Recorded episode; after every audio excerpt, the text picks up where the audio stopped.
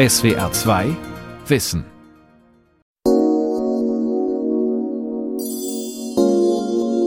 Tee ist klar eine Pflanze, die wir in Europa schon seit vielen Jahrhunderten kennen, aber irgendwie auch nicht kennen.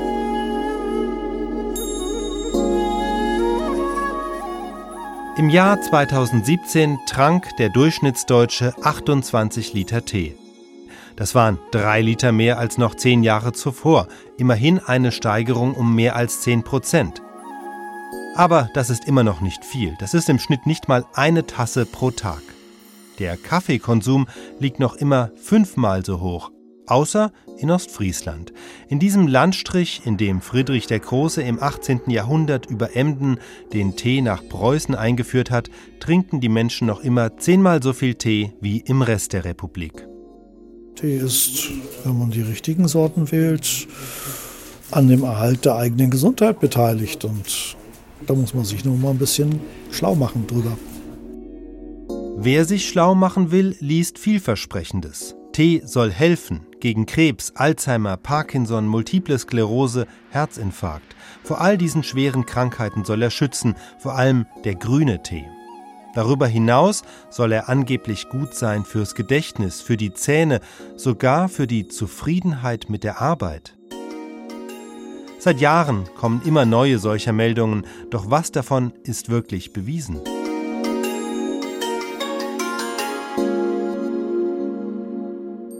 Man kann sagen, es ist das älteste Getränk der Menschheit, ja, seit 4000 Jahren belegt dass Menschen das zu sich nehmen, auch dass kulturell Tee angebaut wird. Das heißt, offensichtlich hat es schon ganz lange tradiertes Wissen darum gegeben, dass das eine grundsätzlich positive Substanz ist für den menschlichen Körper. Tee. Die Erforschung eines Heißgetränks. Von Gabor Pahl. Ich gebe zu, eigentlich ging es mir zunächst nicht um Gesundheit. Anstoß für die Recherche zum Tee war vielmehr eine Eigenbeobachtung. Ich bin bekennender Teetrinker.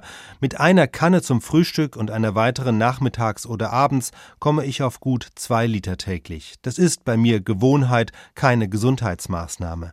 Was ich aber seit langem festgestellt habe, auf mich hat Tee unter anderem eine euphorisierende Wirkung, gerade in der Kombination mit einer guten Lektüre. Eine Tasse Tee in der rechten Hand, ein inspirierender Artikel in der linken, alternativ ein guter Radiobeitrag im Ohr, und es stellt sich ein besonderes Gefühl ein, das über Begriffe wie Entspannung, Interesse, Anregung hinausgeht und das sich schlecht in Worte fassen lässt. Und eigentlich wollte ich zunächst nur herausbekommen, ob es für diese Wirkung eine Erklärung gibt, ob ich jemanden finde, der mir sagen kann, was im Tee bei mir diese euphorischen Momente auslöst. Diese Suche wiederum hat mich in ein eigenes Universum geführt, das Universum der Teeforschung. Es hat viel mehr zu bieten als nur gesundheitliche Fragen. Große Fragen der Teeforschung. Der Teetasseneffekt. Der Tee in der Tasse hat bereits Albert Einstein inspiriert. 1926, Jahre nachdem Einstein das Weltbild der Physik revolutioniert und neue Antworten auf die großen Fragen des Universums gegeben hatte, Raum, Zeit und Gravitation, widmete er sich alltäglicheren Phänomenen. Es liege eine mit Tee gefüllte Tasse mit flachem Boden vor. Am Boden sollen sich einige Teeblättchen befinden. Man merkt, Einstein lebte in einer anderen Teeepoche. Heute verwenden die meisten ein Sieb oder Teebeutel, so dass üblicherweise keine Blätter in die Tasse gelangen. Doch Einsteins Aufsatz erschien drei Jahre bevor die Firma Teekanne die ersten Teebeutel 1929 auf den Markt brachte. Und auch danach wurde der Tee noch lange Zeit freischwimmend in der Kanne aufgebrüht, so dass beim Einschenken immer ein paar Blätter in der Tasse landeten. Rührte man den Tee in der Tasse nun um, so dass er im Kreis herumwirbelt, liegt der Gedanke nahe, dass die Teeblätter durch die Fliehkraft gegen den Rand gedrängt werden. Doch das Gegenteil ist der Fall, beobachtete Einstein. Versetzt man die Flüssigkeit mit einem Löffel in Rotation, so sammeln sich die Teeblättchen alsbald in der Mitte des Bodens der Tasse. Angeblich wurde Einstein durch seinen Nobelpreisträgerkollegen Erwin Schrödinger auf dieses Phänomen aufmerksam, der sich das auch nicht erklären konnte. Warum also drängen Teeblätter in die Mitte der Tasse? Einstein tat das, was er besonders gut konnte. Er dachte nach und stellte sich die ganze Situation räumlich vor. Der Tee wirbelt in der Tasse herum. Aber am Rand der Tasse wird er gebremst. Dort verlangsamt sich die Strömung deshalb rasch. Dadurch ist die Fliehkraft dort schwächer als weiter in der Mitte. In der Folge sinkt die Flüssigkeit am Rand ab und strömt am Boden entlang Richtung Tassenmitte. Dies wird zur Folge haben, dass sich eine Zirkulation ausbildet. Sie wächst so lange an, bis sie unter der Wirkung der Bodenreibung stationär geworden ist. Die Teeblättchen werden durch die Zirkulationsbewegung nach der Mitte der Tasse mitgenommen und dienen zu deren Nachweis. Einstein betrachtete diesen Teetasseneffekt in einem größeren Zusammenhang. So wie der Tee am Rand der Tasse, so wird auch das Wasser am Ufer eines Flusses gebremst, was ebenfalls zu internen Verwirbelungen führt und dadurch zu einer verstärkten Ufererosion. Einstein führte aus, dass das gleiche Prinzip, das in der Teetasse die Blätter zur Mitte treibt, langfristig Flüsse dazu bringt, zu meandrieren, also nicht geradeaus zu fließen, sondern in Kurven und Windungen talabwärts zu fließen.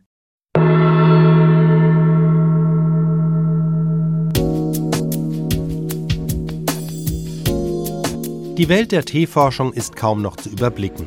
Tausende von Teestudien gibt es, jedes Jahr kommen weitere hinzu. Und natürlich handeln die meisten von den gesundheitlichen Wirkungen. Um es gleich zu sagen, ich spreche in dieser Sendung ausschließlich über echten Tee aus den Blättern der Teepflanze Camellia sinensis. Nicht über Räubus, Ingwer oder Kräutertees, denn allein über die Wirkung von echtem Tee, ob schwarz, grün oder weiß, gibt es genug zu sagen. Ich darf Sie herzlich willkommen heißen. Mein Name ist Ernst Jansen. Wir haben uns das Thema Tee heute Abend vorgenommen, oder besser gesagt, Sie haben es sich ausgesucht. Sie dürfen gerne. Auch Ernst Jansen weiß darüber viel zu berichten. In seinem großen Laden in Westerland auf Sylt gibt der Teehändler jeden Montagabend ein Teeseminar mit Verkostung. Nach Schlürfplan, so nenne ich das immer, äh, trinken wir jetzt eine Sorte nach der anderen. Obwohl die Urlaubssaison an diesem nasskalten Herbsttag schon lange vorbei ist, ist es wie fast immer ausgebucht. Ich glaube, das ist jetzt das 3300 CT-Seminar so in etwa. Ich mache das seit 40 Jahren. Ich habe mal Ernährungsphysiologie und auch ein bisschen Pharmazie erlernt. Und Jansen kennt sich aus, hat einen Tee-Almanach geschrieben, hat seine Seminare auch schon auf Kreuzfahrtschiffen gehalten. Die Besucher, die zwischen den unzähligen großen und kleinen Teebehältern in seinem Laden nahe der Westerländer Strandpromenade Platz genommen haben, lernen, dass grüner Tee im Gegensatz zum schwarzen noch alle Vitamine enthält. Vitamin B, C, Provitamin A. Im Schwarzen, die sind die durch das lange Welkverfahren und Oxidation sind die verloren. Und Janssen scheut sich auch nicht, diejenigen vor den Kopf zu stoßen, die ihren Tee immer noch mit Milch trinken. Wir wissen ja, dass man mit Milch die gesamte gesundheitliche Wirkung des Tees entfernt. Dieses Grundgesetz der Teeforschung ist tatsächlich in vielen Studien belegt. Tee hat zum Beispiel eine positive Wirkung auf Blutgefäße, aber nur, wenn keine Milch drin ist. Teetrinker sind im Durchschnitt zufriedener mit der Qualität ihrer Arbeit. Das ergab tatsächlich 2018 eine australische Untersuchung. Aber auch das galt ebenfalls nur für die, die ihn ohne Milch trinken. Der Grüntee ist das Lebensmittel, der schwarze Tee das Genussmittel. Ernst Jansen versteht es, Lust zu machen auf guten Tee, und er kann viele Studien zitieren. Und doch kennt er offenbar auch die Grenzen dessen, was sich wirklich seriös sagen lässt. Denn als ich ihn ganz direkt frage, was genau ist am Tee gesund, antwortet er plötzlich erstaunlich vorsichtig. In jedem Falle ist Tee ja erst einmal Wasseraufnahme. Die meisten werden heute vorzeitig krank und alt, weil sie an Wassermangel leiden und wir können gar nicht genug Wasser zu uns nehmen. Ach so, Tee ist also gesund, weil wir damit unseren Flüssigkeitsbedarf decken. Mit anderen Worten, der wichtigste Inhaltsstoff ist Wasser? Das ist wie beim Wein auch, bloß dass wir nüchtern bleiben. Das wäre nun wirklich ernüchternd. Was ist mit all den tausend Studien, zu deren Autoren zum Beispiel auch Friedemann Paul gehört, Neurowissenschaftler an der Charité Berlin? Es gibt epidemiologische Daten, die zeigen, dass höherer grüner Teekonsum mit niedrigerem Risiko für bestimmte Erkrankungen assoziiert sein könnte. Parkinson zum Beispiel ist mal genannt worden, möglicherweise auch Demenzen, vielleicht auch Multiple Sklerose. Das klingt doch gut. Epidemiologische Studien zeigen, dass Menschen, die viel grünen Tee trinken, seltener an diesen Leiden erkranken. Das gilt übrigens auch für Krebs. Krebsvorsorge mit grünem Tee. So beginnt ein Fachartikel japanischer Forscher vom Februar 2018, der einen Überblick über vorhandene Studien gibt. Manche schon aus den 90er Jahren. Was ich lese, klingt beeindruckend. Eine Studie an 419 Krebspatientinnen und Patienten, also durchaus eine ordentliche Testgruppe. Diejenigen Frauen, die täglich 10 Tassen japanischer Größe, das steht tatsächlich so da mit dem Hinweis, dass eine japanische Tasse 120 Milliliter enthält. Frauen, die täglich also mindestens 1,2 Liter grünen Tee getrunken haben, sind im Schnitt erst sieben Jahre später an Krebs erkrankt als die, die weniger als drei japanische Tassen zu sich genommen haben. Und die Männer, frage ich mich, die werden im Text gar nicht erwähnt. Ah, doch, in einer beigefügten Tabelle. Dort sehe ich aber, bei den Männern war der Unterschied nicht so groß, nur drei Jahre. Vielleicht liege das daran, dass die Männer mehr geraucht haben, mutmaßen die Forscher in der Studie. Könnte es nicht auch umgekehrt sein, dass auch die Frauen, die viel grünen Tee trinken, generell gesundheitsbewusster leben und deshalb im Schnitt später Krebs bekommen? Genau das ist das Problem mit dieser Art von Untersuchungen, erläutert auch Friedemann Paul. Bei epidemiologischen Daten es ist ganz problematisch, weil sie, wenn sie größere Bevölkerungen untersuchen, immer ganz viele auch beeinflussende Faktoren haben, die mit dem Lebensstil, mit der Umwelt zusammenhängen. Das heißt, dazu konstellieren, dass Teekonsum ein, eine Assoziation mit einer bestimmten Erkrankung hat, ist ganz schwierig. Mit anderen Worten, Japaner erreichen zwar ein hohes Lebensalter, aber es ist schwer nachzuweisen, ob das am Tee liegt, am vielen Fisch, am wenigen roten Fleisch oder an ganz anderen Gründen. Trotzdem, die hohe Lebenserwartung von Teetrinkern genügt Wissenschaftlern wie Friedemann Paul, dieser Spur zumindest nachzugehen. Er untersucht die Wirkung von Tee auf Multiple Sklerose und weiß von der rein statistischen Feststellung, Teetrinker bekommen im Schnitt seltener Multiple Sklerose, ist es ein weiter Weg, um zu beweisen, dass es der Tee ist, der vor dieser Krankheit wirklich schützt. Der erste Schritt waren Tierversuche. Bei Mäusen zeigte sich tatsächlich, ein konzentrierter Teeextrakt, mit dem MS-kranke Tiere gefüttert wurden, hatte eine positive Wirkung auf den Verlauf der Krankheit. Doch von Tierversuchen kann man nicht automatisch auf Menschen schließen, deshalb folgte eine erste klinische Studie an Patienten. Sie bekamen Kapseln, die einen bestimmten im grünen Tee vorhandenen Wirkstoff enthielten. Die Kapseln nahmen sie zusätzlich zu den anderen Medikamenten, die ihnen verschrieben worden waren. Die Frage war, Führt das Grünteekonzentrat nochmal zu einem zusätzlichen Behandlungserfolg? Wir haben dann etwa 120 Teilnehmer rekrutiert. Die Rekrutierung ist auch recht gut gelungen, weil damals auch viel Hype um den grünen Tee war. Dann haben wir die Leute 18 Monate damit behandelt. Und was war das Ergebnis? Ähm, die Studie ist negativ gewesen. Negativ heißt, es konnte keine Wirkung nachgewiesen werden. Jetzt kann man natürlich lange spekulieren, warum das so ist. Das heißt nicht zwingend, das ist auch wichtig, das zu betonen, dass die Substanz keine Wirkung hat. Das kann viele andere Gründe haben. Es kann sein, dass die Fallzahl deutlich zu klein war, um einen Effekt zu zeigen. Es kann sein, dass die Beobachtungszeit oder Behandlungsdauer mit 18 Monaten zu kurz war, um einen Effekt zu zeigen und verschiedene andere Gründe. Das mag unbefriedigend klingen, aber so funktioniert die medizinische Forschung. Medien vermitteln aber solche Unsicherheiten oft nicht. Sie mögen klare Aussagen. Grüner Tee hilft bei MS, grüner Tee schützt vor Alzheimer, auch wenn das eben so nicht belegt ist. Große Fragen der Teeforschung. Die richtige Wassertemperatur. Ein oft gehörter Ratschlag lautet, schwarzen Tee solle man mit kochendem Wasser übergießen, bei grünem Tee dagegen soll das Wasser nicht heißer sein als 60 bis 80 Grad. Doch die Meinungen darüber gehen auseinander. Unstrittig ist, bei höheren Temperaturen werden mehr Bitterstoffe freigesetzt, eben die vor allem im grünen Tee vorhandenen Katechine. Sie dominieren nun den Geschmack und überdecken die anderen Aromen. Mit kochendem Wasser übergossener Tee schmeckt also tendenziell bitterer. Aber schmeckt er auch schlechter? Hierzu gibt es wissenschaftlich keine eindeutige Meinung. Der Physiker und Feinschmecker Thomas Wilges, der sich intensiv mit den molekularen Grundlagen des Essens und Trinkens befasst, hält an der alten Faustregel fest. Es gibt ja tolle Jahrgangstees aus China, die normalerweise man beim klassischen Teeladen gar nicht bekommt. Die sind dann eben so fein und so erdig und eben so praktisch schon fast championartig, nicht vegetale Noten. Und die sollte man natürlich nicht überbrühen mit einem wirklich sehr heißen Wasser, weil dann sind diese ganzen schönen, tollen Aromen weg. Deswegen sind die Brühtemperaturen eben zwischen 60 und 70 Grad. Doch es gibt auch eine Gegenposition. Denn der Rat zur niedrigen Temperatur rührt auch noch aus der japanischen Tradition, den Tee mehrmals aufzubrühen. Und wenn auch der zweite Aufguss noch nach etwas schmecken soll, sollte der erste nicht zu heiß sein, denn sonst holt er schon alles an Geschmack raus, was drin ist. Doch die wenigsten Alltagskonsumenten recyceln ihren Tee auf diese Weise. Auch ist es um ein Vielfaches umständlicher, das Wasser erst aufzukochen, um es dann kontrolliert auf 70 Grad abkühlen zu lassen. Die Erfahrung lehrt, da fängt man nebenbei was anderes an, und wenn man sich wieder ans Wasser erinnert, ist es schon lauwarm und man kann wieder von vorn anfangen.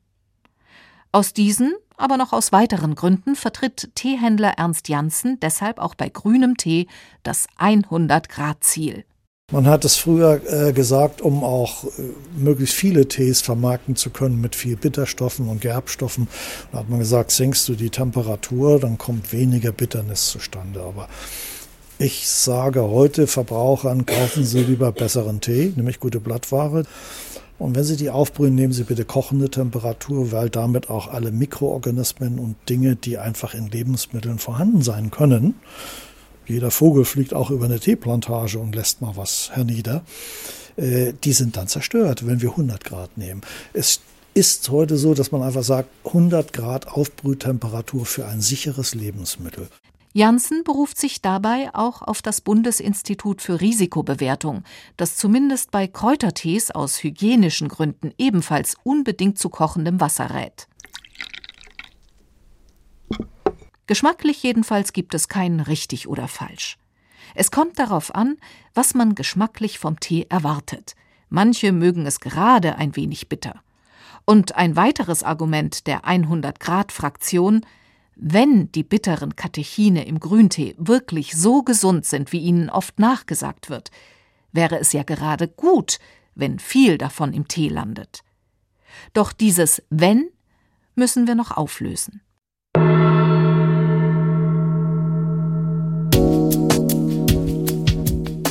Grüner Tee ist gut fürs Gedächtnis. Auch diese Studie gibt es.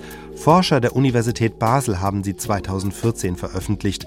Sie hätten die Wirkung von grünem Tee sowohl direkt im Gehirn beobachtet als auch in Gedächtnistests belegt. Endlich mal ein klares Ergebnis, denke ich beim Lesen der Pressemitteilung. Voller Vorfreude brühe ich mir also einen Tee, lehne mich zurück und schaue mir die Studie im Original an. Ach, die Versuchspersonen haben gar keinen Tee getrunken, sondern nur ein Molkegetränk mit Teeextrakt. Wie stillos, denke ich und blicke verträumt auf meine dampfende Tasse. Ich bin gespannt, wie groß war denn der Effekt? An wie viel hundert Testpersonen wurde er gemessen? Ach, nur an einem Dutzend in Zahlen zwölf. Da muss ich doch kurz lachen und verschütte dabei fast die halbe Tasse über die Studie. Zwölf Versuchspersonen, das bedeutet auch, die Hälfte von ihnen war eine Kontrollgruppe, die nur ein Placebo bekommen hat. Wenn diese zwölf Versuchspersonen reichen sollten, um statistisch eine Gedächtniswirkung von grünem Tee zu belegen, dann muss diese Wirkung ja frappierend sein. Nun ja, also es war so. Jeder der, übrigens nur männlichen Versuchspersonen, bekam viermal im Abstand von jeweils einer Woche dieses Molkegetränk. Mal enthielt es Extrakt von grünem Tee, mal nicht. Dann wurde mit ihnen ein Gedächtnistest durchgeführt und am Ende zeigte sich, der durchschnittliche Unterschied zwischen der Leistung mit Tee und ohne Tee betrug sage und schreibe 14 Prozent, ein Siebtel also. Ein Siebtel Unterschied bei nur zwei Gruppen a sechs Personen. Als Teetrinker würde ich sagen, das ist ein bisschen dünn. Doch die Wissenschaftler in Basel sahen das anders. Die Forschungsresultate hätten großes Potenzial, die Behandlung von psychischen Störungen wie Demenz zu verbessern. Vielleicht erklärt sich der Optimismus der Forscher durch einen Hinweis ganz am Ende der Studie. Demnach wurden die Experimente freundlich unterstützt von der Firma Rivella, dem bekannten Schweizer Hersteller von Erfrischungsgetränken auf Molke-Basis. Auch das ist eine große Hürde, wenn man sich einen Überblick verschaffen will über die gesundheitliche Wirkung von Tee und seinen Inhaltsstoffen. Man muss erstmal alle Studien ausmisten, die auf so wackeligen Beinen stehen wie diese. Große Fragen der Teeforschung. Die Form von Tasse und Kanne. Es fällt auf, Teekannen haben meist eine bauchige Form, im Gegensatz zu Kaffeekannen, die im Vergleich eher hoch und schlank sind. Das hat zum einen historische Gründe, die sich aus der traditionellen Zubereitung beider Heißgetränke herleiten.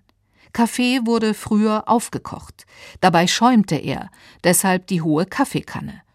Und auch die bauchigen Teekannen haben ihre Form noch aus alten Zeiten.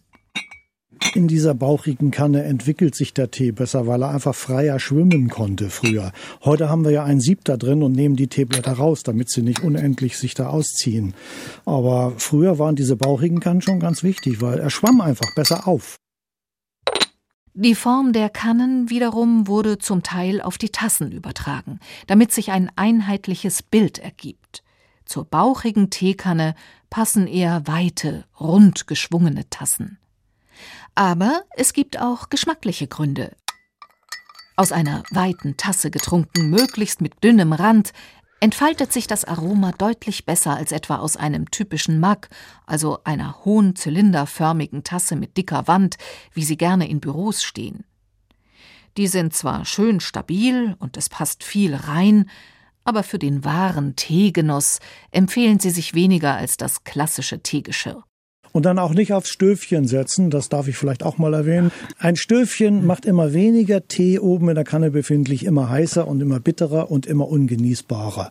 Tatsächlich führt zu viel Hitze im Tee zu solchen weiteren Reaktionen, die das Aroma verändern, auch wenn keine Blätter mehr drin sind.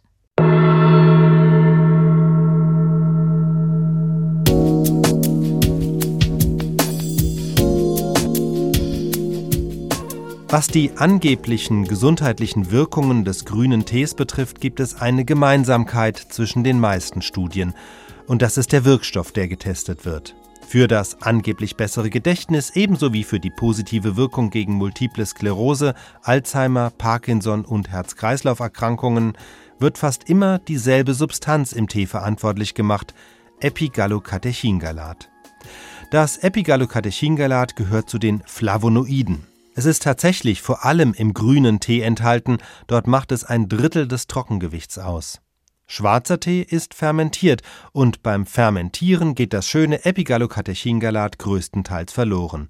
Nur der weiße Tee, der aus den noch ungeöffneten Blattknospen der Teepflanze besteht, enthält noch mehr davon als der grüne, sagt Teehändler Ernst Jansen, während er in seinem Teeladen auf Sylt nochmal nachschenkt.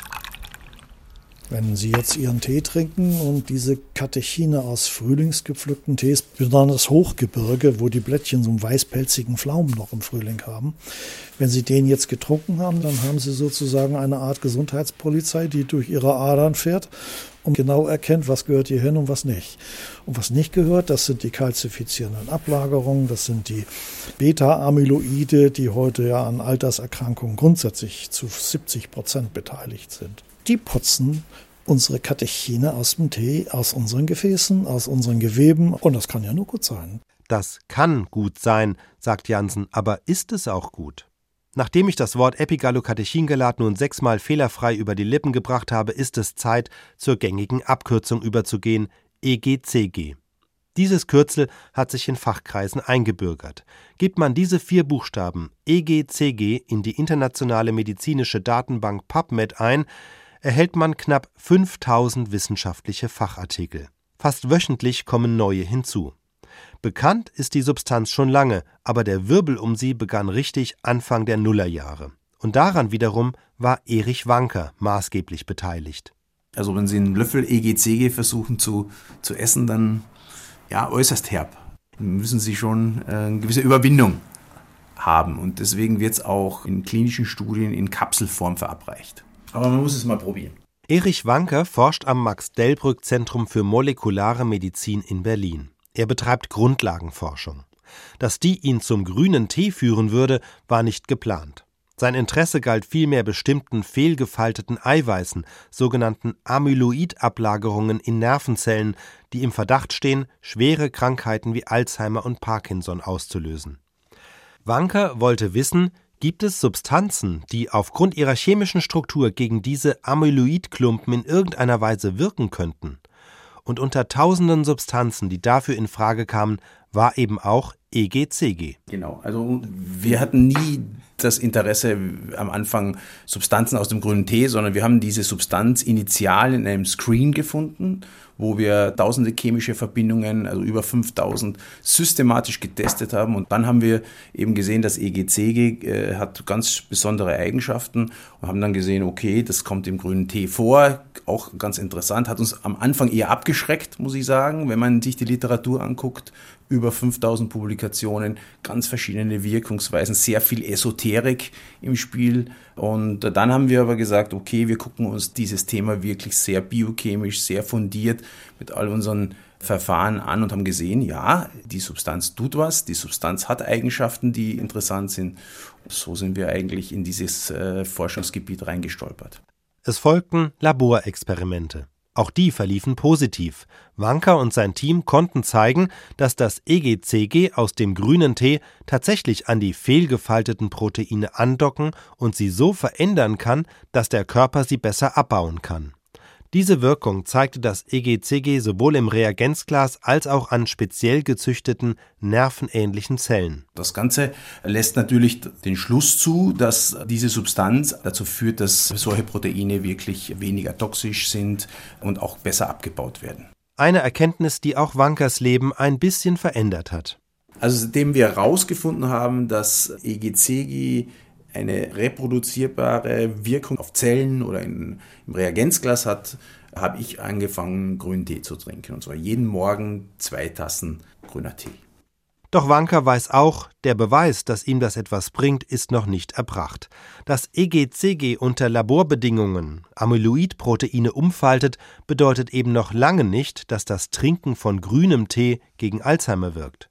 Das können nur klinische Studien belegen, die führt Erich Wanker nicht durch, dafür aber sein Kollege Friedemann Paul an der Charité. Dessen Büro liegt nur zehn Minuten zu Fuß von Wankers Labor entfernt, auf demselben weitläufigen Gelände im Stadtteil Buch, ganz im Norden Berlins. Und Friedemann Pauls Resümee ist ernüchternd. Also man muss leider sagen, dass die klinischen Studien, die die Wirkung von grünem Tee auf den Verlauf bestimmter Erkrankungen belegt hätten, nach wie vor sehr, sehr spärlich sind. Es sind viele Studien unterwegs. Insgesamt ist aber die Datenlage nicht überzeugend, dass man jetzt jedem, ich sag mal, dringend den Konsum äh, grünen Tees in höherer Dosierung empfehlen würde. Ist das in der Tasse, die ich da sehe, ist da Tee drin? Äh, nee, da war Kaffee drin. so, ja. Ja. Also das heißt, Sie sind kein passionierter ich, Teetrinker? Ich bin, nein, ich bin nicht passioniert. Ich trinke lieber Kaffee. So dünn die Beweislage in Bezug auf den gesunden grünen Tee ist, in der Öffentlichkeit ist etwas anderes angekommen. Hier haben die Marketing-Experten der Wohlfühlindustrie ganze Arbeit geleistet. Getränke auf Grünteebasis, Hautcremes, Shampoo und Duschgel mit Grünteeextrakt versprechen eine zusätzliche gesundheitliche Wirkung, welche auch immer. Dass grüner Tee auch noch grün ist, mag sein positives Image verstärken. Grün wie die Natur, die Umwelt, die Biobewegung. Grün auch wie Matcha. Der edle, pulverisierte grüne Tee kommt traditionell in der japanischen Teezeremonie zum Einsatz und weniger traditionell in Keksen und Kuchen für gesundheitsbewusste Europäer. Mal ist Matcha dem Teig beigemischt, mal der Glasur, doch die einzige positive Wirkung, die das mit Matcha grün gefärbte Gebäck hat, dürfte die psychologische sein. Die Illusion, ich esse hier keine gesüßten und mit Fett angereicherten Kohlenhydrate, sondern ein grünes Superfood. Nur am Trinkverhalten hat der Hype um den Grüntee bisher wenig geändert. Die Nachfrage ist trotz aller Gesundheitslobeshymnen nicht gestiegen. Nur ein gutes Viertel des in Deutschland konsumierten Tees ist grün, der überwiegende Teil ist schwarz.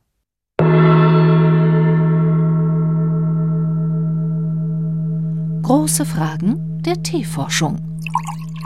Wie lange ziehen lassen? Wie lange sollen die Teeblätter im Wasser schwimmen? In früheren Zeiten war die Antwort meist einfach. So lange, bis der Tee ausgetrunken ist. Denn Siebe, Netze und Beutel waren noch ungebräuchlich. Das hatte aber natürlich zur Folge, dass die letzte Tasse meist ziemlich bitter schmeckte. Heute gehört nicht nur das Sieb zur gängigen Teeausstattung, sondern auch die Teeuhr. Denn die oft gehörte Faustregel besagt, bei einer Ziehdauer bis drei Minuten wirke der Tee anregend, ab fünf Minuten wirke er beruhigend. Das ist allerdings eine starke Vereinfachung. Der Anfang immerhin stimmt. Drei Minuten anregend ist richtig, weil wir dann schon die volle äh, Gerbstofflösung, zumindest was das Koffein, man nennt es auch manchmal noch Tein, anbetrifft, haben. Doch das Koffein bleibt im Tee, auch wenn er länger zieht. Es verschwindet auch nach fünf Minuten nicht.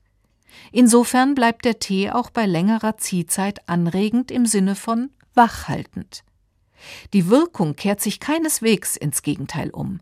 Es lösen sich lediglich weitere Substanzen zusätzlich. Gehen Sie über drei Minuten, kommen Theobromin und Theophyllin. Das sind einzelstofflich gesehen beruhigungsfördernde Substanzen, aber nicht im Tee. Weil im Tee haben wir das Koffein auch noch mitgetrunken und das dockt an den Synapsen im Gehirn an und sie sind drei Stunden wach und nach fünf Minuten lösen sich schließlich noch die Tannine, die Gerbstoffe. Auf sie vor allem ist das Gerücht von der beruhigenden Wirkung zurückzuführen, denn die Tannine wirken tatsächlich beruhigend, aber weniger auf das Gemüt, sondern vielmehr auf die Verdauung. Das wussten auch schon die alten Friesen, die dann, wenn es darauf ankam, sich auch nicht mit einer Ziehdauer von fünf Minuten begnügten. Man litt vor einigen hundert Jahren immer an Durchfallerkrankungen, Typhus, Paratyphus, Skorbut und so weiter, verfaulte bei lebendigem Leib. Und der Tee wurde damals bis zum bitteren Ende, in unserer Sprache heißt es dort das bittere Eint, getrocke, wurde er aufgebrüht, also zwei Stunden Ziehzeit. Und dann haben wir so viel Gerbstoffe da drin in Form von Tanninen, dass die Verdauung ja, wie kann man das sagen, dass also die Diarrhoe, der Durchfall beseitigt ist. Innerhalb von einer halben Stunde ist er weg. Von allen gesundheitlichen Wirkungen des Tees ist tatsächlich diese die am längsten bekannte und am besten belegte. Langgezogener Tee hilft bei Durchfall. Wer aber keine Beschwerden hat, kann die Ziehdauer getrost dem persönlichen Geschmack anpassen. Manche Menschen, längst nicht alle, haben Probleme damit, nach Tee einzuschlafen. Sie sollten dann abends auch keinen trinken, egal ob lang oder kurz gezogen, ob grün oder schwarz.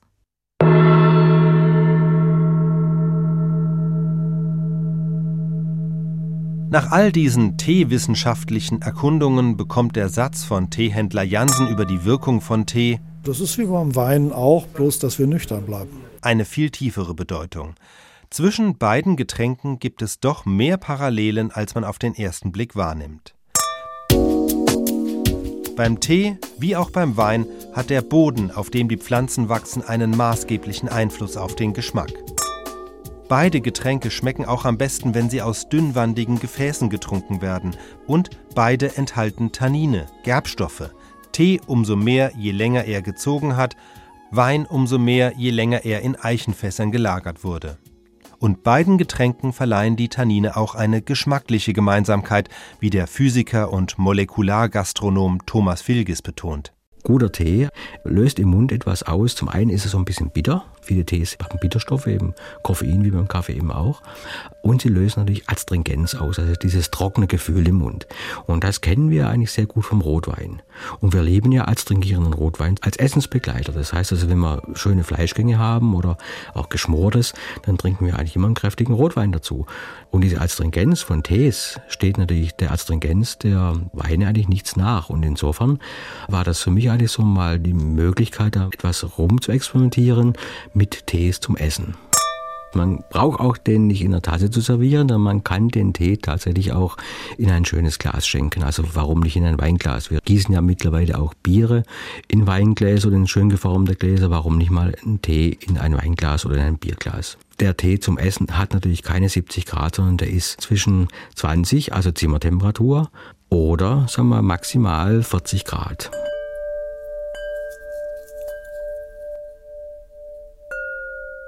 Und eine historische Parallele zwischen Tee und Wein gibt es auch noch.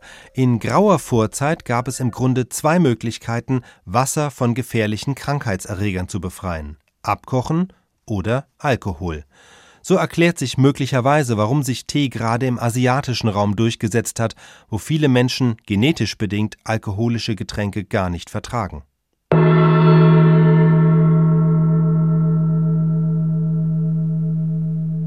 Ich versuche mich normal gesund zu erhalten, aber der grüne Tee schmeckt mir nicht, deswegen trinke ich ihn auch nicht. Ute Hegenbart, Professorin und Fachärztin für Innere Medizin am Heidelberger Universitätsklinikum. Wir haben sogar Patienten dann kennengelernt, die aufgrund der Lektüre über grünen Tee auf die Chemotherapie verzichten wollten und die Patienten haben sich selber dadurch sehr geschadet. Ute Hegenbart hat ein Projekt geerbt, das legendär ist in der Grünteeforschung. Es ist der Fall von Professor Hunstein. Werner Hunstein war ärztlicher Direktor des Heidelberger Uniklinikums. 2004 wurde bei ihm eine Leichtkettenamyloidose diagnostiziert, eine seltene, leukämieähnliche Krankheit, in deren Folge sich wiederum Amyloide anreichern, in dem Fall nicht in Nervenzellen, sondern zwischen Muskelfasern, etwa denen des Herzens. In der Folge wird das Herz schwach, der Patient schlapp, die Herzwand durch die Ablagerungen immer dicker. So war es auch bei Professor Hunstein, doch dann erfuhr er von den Forschungen in Berlin, wonach EGCG solche gefährlichen Amyloidablagerungen angreift. Er hat dann wohl begonnen, mehr als zwei Liter grünen Tee pro Tag zu trinken und im Laufe von Monaten kam es dann zu einer Abnahme der Herzwanddicke. Er selber war dann so überzeugt, dass er alle Leute motiviert hat, grünen Tee zu sich zu nehmen. Die wundersame Rettung des Professors Huhnstein, titelte daraufhin der Spiegel. Grüner Tee bringt todkranken Professor wieder auf die Beine. Der Mannheimer Morgen. Ja, er war 150 Prozent davon überzeugt, auch ohne wissenschaftliche Grundlage, dass das hilft und er wollte unbedingt, dass das am besten alle Patienten machen. Wir waren aber mehr der Meinung, dass man das auf wissenschaftliche Füße stellen muss und äh, dadurch dann eben so eine Studie durchführen wollten. Genau das haben Ute Hegenbart und ihre Kollegen gemacht. Es hat fast zehn Jahre gedauert, Forschungsgeld musste eingetrieben und Teilnehmer mussten gefunden werden, die ebenfalls unter dieser seltenen Krankheit litten. Und die bereit waren, an einer Studie teilzunehmen, in der sie täglich Kapseln mit EGCG bekamen oder eben Kapseln mit einem Placebo. Zusätzlich grünen Tee zu trinken, war ihnen aber verboten, das hätte das Ergebnis verfälscht. Es gab Patienten, die waren nicht bereit, ein Jahr lang auf grünen Tee zu verzichten, weil sie schon durch die Propaganda im Internet äh, so überzeugt waren, dass man grünen Tee trinken muss bei Amnedose, dass die dann nicht teilnehmen wollten. Und so hat es bis 2018 gedauert, bis erste wissenschaftliche Ergebnisse vorlagen. Das Ergebnis ist so, dass bei der jetzigen Auswertung kein Unterschied rauskam zwischen der Gruppe mit grünen Tee oder ohne grünen Tee und dass wir daher weiterhin nicht äh, behaupten können, dass der grüne Tee wirklich bei Herzamyloidose hilfreich ist. Professor Hunstein, dessen Fall diese langjährige Untersuchung ausgelöst hat, hat das Ergebnis nicht mehr erfahren. Er ist 2012 im Alter von 83 Jahren gestorben.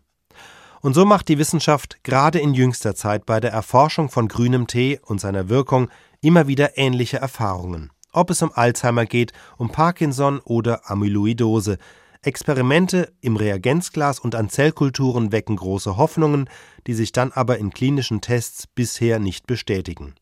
Dafür gibt es mehrere Erklärungen. Grüner Tee, wie er normalerweise getrunken wird, enthält längst nicht so viel EGCG wie die hochkonzentrierten Kapseln. Dass die aber auch oft nicht die erhoffte Wirkung bringen, führt Friedemann Paul vor allem darauf zurück, dass das EGCG vom Körper gar nicht richtig aufgenommen wird und somit gar nicht erst an die Stellen gelangt, wo es wirken könnte. Die Bioverfügbarkeit, das heißt das, was am Ende sozusagen chemisch im Körper ankommt, wenn Sie äh, größere Mengen äh, grünen Tee trinken oder auch das EGC als Kapseln zu sich nehmen, dass das häufig viel zu niedrig ist, um wahrscheinlich im Körper in verschiedenen Organsystemen ausreichende Effekte zu erzielen. Das Molekül Epigallocatechingalat ist nämlich so groß, wie sein Name lang ist. Es ist eine sperrige Substanz, die sich schwer damit tut, aus dem Darm überhaupt in den Kreislauf zu gelangen und die auch im Körper nicht stabil ist, sondern sich verändert und zerfällt. Grundlagenforscher Erich Wanker denkt deshalb schon einen Schritt weiter. Für ihn ist das EGCG inzwischen vor allem eine Modellsubstanz, um ganz andere Wirkstoffe zu entwickeln. Wirkstoffe, die im Prinzip genau das tun, was EGCG auch tut, die aber im Körper auch wirklich dorthin kommen, wo sie hin sollen. Genau, also ich glaube, es wird wichtig sein, vielleicht auf dieser Basis neue Moleküle zu entwickeln, kleinere, die stabiler sind, die eine bessere Bioverfügbarkeit haben, um dann auch wirklich therapeutische Erfolge zu erzielen. Weil eines ist ganz klar, EGCG ist ein relativ großes Molekül, es geht relativ schwer ins Gehirn, es wird modifiziert, es wird verändert im Organismus. Und ich glaube, das muss man einfach ganz nüchtern auch sehen, dass das eben nicht von vornherein so ein super Wirkstoff ist, sondern dass es so ein, eine ganz spannende Substanz ist, die man als Vorlage verwenden kann, um möglicherweise neue Substanzen mit besseren Eigenschaften dann auch zu produzieren und zu untersuchen. Bisher gibt es zwar kaum Beweise, dass EGCG im menschlichen Körper eine gesundheitsfördernde Wirkung hat, was es aber gibt, sind jede Menge Angebote in Apotheken und im Internet. Grüner Teeextrakt, Fettverbrennung, Energie, Konzentrationsfähigkeit, Gewichtsreduktion. 90 Kapseln A 1000 Milligramm, 17,90 Euro. Extrakt 120 Wegikapseln deutscher Apothekenherstellung. Empfehlung: bis zu drei Kapseln täglich mit viel Flüssigkeit verzehren. Und diese Substanzen, die unterliegen eben nicht der Chemikalienverordnung. Ellen Fritsche, Neurotoxikologin am Düsseldorfer Leibniz-Institut für umweltmedizinische Forschung, sieht die EGCG-Kapseln deshalb kritisch. Die sind einfach nicht so streng kontrolliert, wie es zum Beispiel Pestizide sind. Die Kapseln mit dem Teeextrakt suggerieren zwar eine gesundheitliche Wirkung, weil sie aber als Nahrungsergänzungsmittel gelten, nicht als Medikamente, müssen die Hersteller nicht beweisen, dass sie wirklich einen Nutzen haben. Und anders als bei Arzneimitteln werden sie auch kaum auf mögliche Nebenwirkungen geprüft. Genau die hat aber Ellen Fritsche bei EGCG festgestellt. Grüner Tee ist ja völlig gesund nehmen Sie jetzt da eine Substanz raus und konzentrieren Sie auf und essen Sie im Grammbereich und das wird empfohlen. Ja, wenn ich eine Substanz in so hohen Dosen zu mir nehme, wie sie in der Natur niemals vorkommt, dann kann auch das durchaus toxische Effekte haben. Und in dem Falle von dem Epigallocatechingalat haben wir tatsächlich eine Warnflagge ähm, aus unserem Labor. Wir gesehen haben, dass das tatsächlich bewirkt, dass die Nervenzellen in der Entwicklung nicht mehr vernünftig anhaften können. Und das heißt, sie können nicht mehr vernünftig wandern und nicht mehr vernünftig wandern wandernde Nervenzellen führen zu einem Gehirn, was in jedem Falle nicht normal ausgebildet ist. Auch dies sind bislang Laborstudien an Zellen. Für Ellen Fritsche jedoch Anlass genug, vorsichtig zu sein. Schwangere und kleine Kinder seien demnach gut beraten, keine hochdosierten EGCG-Kapseln einzunehmen. Inzwischen gibt es weitere Befunde. Im April 2018 warnt die Europäische Lebensmittelbehörde EFSA, ab einer Dosis von 800 Milligramm täglich können Grünteeextrakte in Nahrungsergänzungsmitteln die Leber schädigen. Die Behörde schlägt auch eine klare Kennzeichnung solcher Produkte hinsichtlich ihrer Gesundheitsrisiken vor. Wohlgemerkt, die Bedenken richten sich nur gegen das hochdosierte Konzentrat, nicht gegen normalen Tee in flüssiger Form. Was den betrifft, gibt es eine bemerkenswerte Studie aus dem Jahr 2017, ebenfalls von Forschern der Charité. Sie untersuchten die Wirkung auf das Herz-Kreislauf-System. Es gab schon zuvor Hinweise, dass EGCG bestimmte Prozesse in Gang setzt, die zu einer Erweiterung der Blutgefäße führen. Das würde hohem Blutdruck entgegenwirken und das Infarktrisiko senken. Eine Testreihe mit 50 Probanden fiel jedoch auch hier negativ aus. Ob die Probanden die Kapseln mit hochkonzentriertem EGCG schluckten oder einfach heißes Wasser tranken, auf die Blutgefäße hatte es keinen Einfluss. Nur in einem Fall weiteten sich die Adern tatsächlich, dann nämlich, wenn die Versuchspersonen ganz normal Tee tranken, und dann war es auch egal, ob der grün oder schwarz war, obwohl im Schwarztee praktisch kein EGCG mehr enthalten ist. Ein Verdacht drängt sich auf, sollte die Wissenschaft jahrelang auf die falsche Substanz gesetzt haben? Ist es vielleicht gar nicht das EGCG, das dem Tee seine möglichen positiven Wirkungen verleiht? sondern ein ganz anderer Stoff, den jeder kennt und dessen Name einer der beteiligten Forscher nur zögernd hinter vorgehaltener Hand ausspricht? Koffein. Tee enthält Koffein. Dass es dort gelegentlich noch als Tein bezeichnet wird, ändert nichts daran, dass es die gleiche Substanz ist. Mit einem Unterschied. Im Tee ist das Koffein an die Gerbstoffe gebunden und entfaltet seine Wirkung im Körper deshalb langsamer. Im Kaffee haben wir die Sofortwirkung über Adrenalinausschüttung. Da denkt man, man ist wach, aber in Wirklichkeit ist es so eine Art Kreislaufstress. Beim Tee haben wir dagegen eine halbe Stunde zu warten, bis wir wach werden. Und dann sind wir es aber drei Stunden lang. Lange Zeit hatte Koffein ein schlechtes Image. Es verenge die Blutgefäße, steigere das Infarktrisiko, entziehe dem Körper Wasser, hieß es. Gesundheitsfördernde Wirkungen traute man ihm gar nicht zu. All das gilt heute längst als überholt. Zum Teil stimmt sogar das Gegenteil. Vielleicht also sind viele der positiven Wirkungen des Tees in Wahrheit auf das Koffein zurückzuführen, denn anders als das EGCG überwindet Koffein auch die Blut-Hirn-Schranke, weshalb seine Wirkungen aufs Nervensystem unstrittig sind. Und da gilt es längst nicht mehr nur als das Aufputschmittel und der Wachmacher, als der Koffein oft gesehen wird. Es fördert auch die Aufmerksamkeit und die Konzentration, wenn auch zu Lasten der Geschicklichkeit. Und habe ich zu Beginn der Sendung nicht von der leicht euphorisierenden Wirkung gesprochen, die Tee auf mich in bestimmten Situationen hat? Vielleicht ist die gar nicht so geheimnisvoll, wie mir anfangs schien. Denn in der Fachliteratur gibt es zumindest Hinweise, wenn auch nicht eindeutige, dass Koffein eine solche Wirkung hat. Ein anderer Kandidat für manche Wirkungen könnte aber auch das Theanin sein, eine Aminosäure, die ebenfalls im Schwarztee wie im grünen Tee vorhanden ist. Unterm Strich bleibt also viel Spekulation und wenig Verlässliches.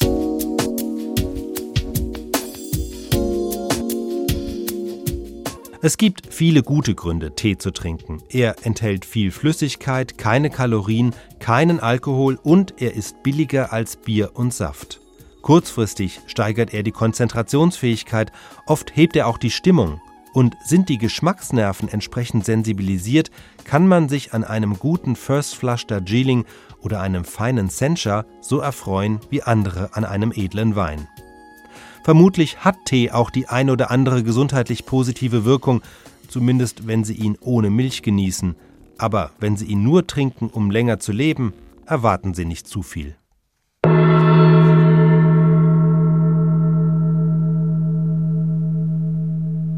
Die letzte große Frage der Teeforschung. Die vergrabenen Teebeutel.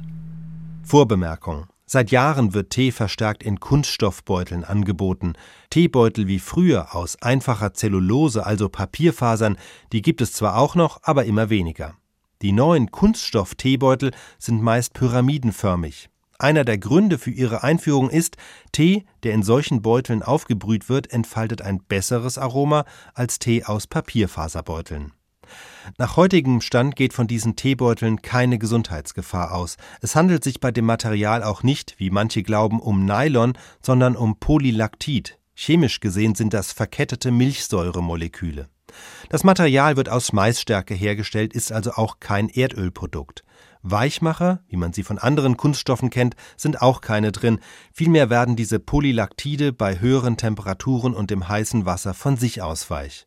Und sie sind biologisch abbaubar, das ist sogar ein Vorteil gegenüber den alten dünnen Papierfaser-Teebeuteln, diese bestehen nämlich tatsächlich nur zu ungefähr 80 Prozent aus Papier, zu 20 Prozent aber aus einem feinen Gerüst aus hitzebeständigem Polypropylen, und das verrottet sogar schlechter als das Polylactid der Kunststoffbeutel. Doch das jetzt nur als Vorwort zur großen Studie über die vergrabenen Teebeutel.